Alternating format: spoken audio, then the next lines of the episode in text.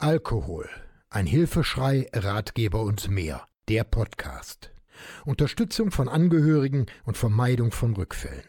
Aufgenommen und bearbeitet mit freundlicher Unterstützung der Diplomjournalistin Martina Bernhard im Studio der Medienwerkstatt des Katholischen Bildungsforums Rhein-Erft in Bergheim. Auf ein Wort. Was macht denn die Schweiz? Auf meiner kleinen Reise durch Europa suche ich nach Eindrücken und Erfahrungen von Menschen aus dem Bereich der Sucht. In Deutschland gehören Selbsthilfegruppen als wesentlicher Bestandteil zur Suchtbewältigung und sie sind ein wesentlicher Bestandteil des Systems. Meine Frage lautete, wie sieht das bei unseren Nachbarn aus? Gibt es Unterschiede in der Betrachtungsweise? Wie gehen die öffentlichen Einrichtungen grundsätzlich mit der Sucht um? Und was gibt es Interessantes aus anderen Ländern zu berichten? Nach Susanne E. aus den Niederlanden und Harald Frohnwieser aus Österreich unterhalte ich mich heute mit Vincenzo Cavot Altepost aus Sala Capriasca in der Schweiz. Ein Mann mit einer beeindruckenden Vita und einer magischen Ausstrahlung. Ich muss dazu sagen, dass wir diesmal kein Live-Interview geführt haben, sondern uns einen kleinen Audio-, Frage- und Antwortaustausch geleistet haben. Viel Spaß bei diesem interessanten Austausch. Hallo Vincenzo, der Name klingt wie Musik. Kannst du dich jetzt auch noch kurz selbst vorstellen? Hallo, lieber Burkhard. Ich danke dir für deine lieben Worte und besonders für dein Interesse. Ich bin 1944 in Zürich geboren, habe aber immer in der italienischen Schweiz gelebt.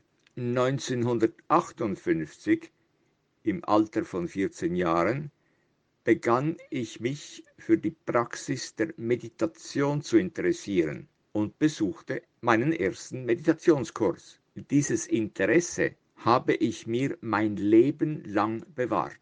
Ende der 1970er Jahre begann ich Menschen zu begleiten, die heroinabhängig waren. 1981 erhielt ich meinen ersten offiziellen Auftrag zur Heroinrehabilitation 1991 eröffnete ich eine stationäre Drogenrehabilitationseinrichtung.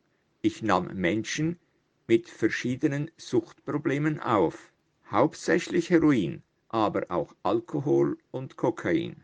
Wir hatten großen Erfolg mit unserer Arbeitsweise. Dieses Jahr werde ich 78 Jahre alt. Ich bin im Ruhestand und nehme keine Menschen mehr bei mir auf. Ich bin aber immer noch aktiv in beratender Funktion.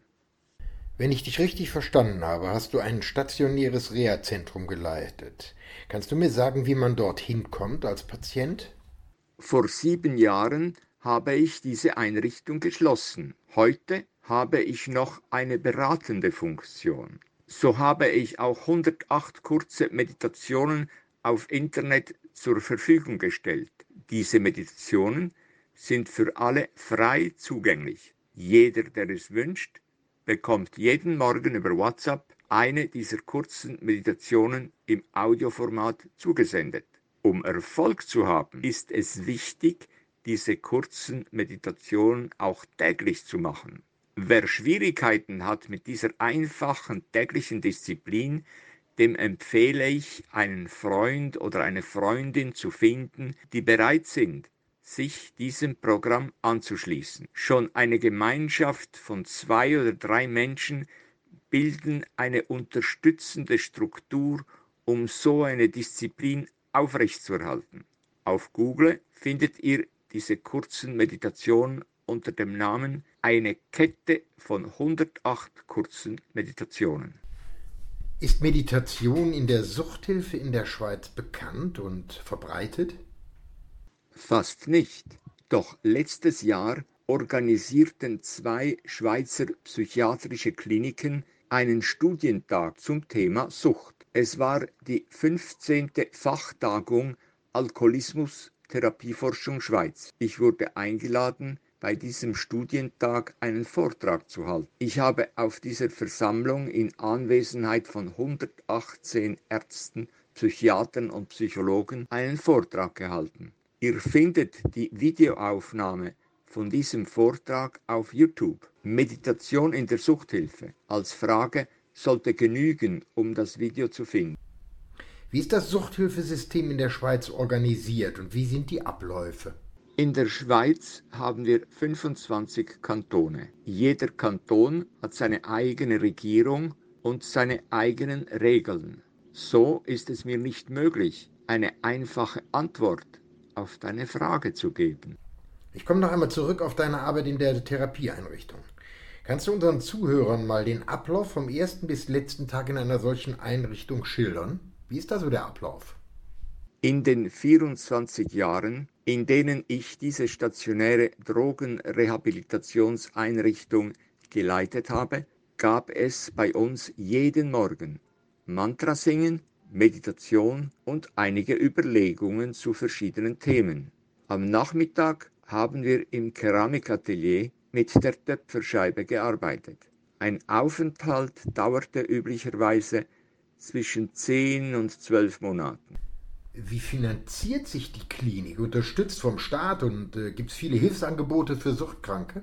Wie schon gesagt, war das von Kanton zu Kanton verschieden. Meistens waren es die Sozialstellen der Gemeinden, welche die Finanzierung organisiert. Andere Male waren es die Jugendgerichte. Ich bin mir jetzt nicht sicher, ob, die, ob, du die deutschen Abläufe kennst, aber sind die in der Schweiz irgendwie vergleichbar? Ich habe keine Ahnung, wie diese Arbeit in Deutschland geregelt ist. Und jetzt noch eine Frage zu Selbsthilfegruppen. Gibt es solche Gruppen, so wie die AAs oder Blaues Kreuz oder Guttempler? Ich denke, es gibt noch viele, viele andere, aber was gibt es denn in der Schweiz? Diese Gruppen gibt es auch in der Schweiz. Persönlich hatte ich nur einmal einen kurzen Kontakt mit meiner AA-Gruppe. Jetzt noch eine Abschlussfrage. Hast du aus deiner Sicht noch einen Ratschlag für Menschen, die künftig suchtfrei leben wollen? Jeder Mensch hat eine grundlegende Gutheit, eine innere Reinheit und Perfektion. Der Zugang zu diesem inneren Bereich muss erlernt werden. Meditation ist die altbewährte Methode dazu.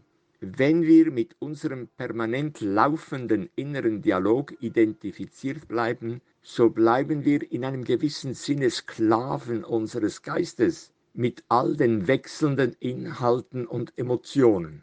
Die Erfahrung unseres Bewusstseins gibt uns die Möglichkeit, uns neu zu identifizieren und zu orientieren. Wir erlangen dadurch ein gutes Gefühl von uns selbst und festigen uns in unserem realen Selbstbewusstsein. Schon eine regelmäßige kurze Meditation ist dazu in der Lage, diese Entwicklung zu fördern. Meditation ist ein Wendepunkt zu einem besseren Verständnis und zu einer breiteren Wahrnehmung der Wirklichkeit. Ich danke dir, lieber Burkhard. Wir werden in Kontakt bleiben. Lass es dir gut ergehen. Tschüss. Ciao, Caro. Eine kleine Abschlussbemerkung. Jede Selbsthilfegruppe hat andere Angebote, jeder Therapeut einen anderen Weg. Auch Vincenzo geht seinen eigenen Weg. Meine Meinung? Je breiter und größer das Angebot, desto eher nimmt der Betroffene die Hilfe an. Du kannst alles das und viel mehr aber auch nachlesen. Schau mal auf meine Webseite unter www.burkhard-tom.de. Diesen und weitere Podcasts gibt's auch rund um die Uhr in der Mediathek von NRVision. Wir hören und sehen uns auf www.nrvision.de.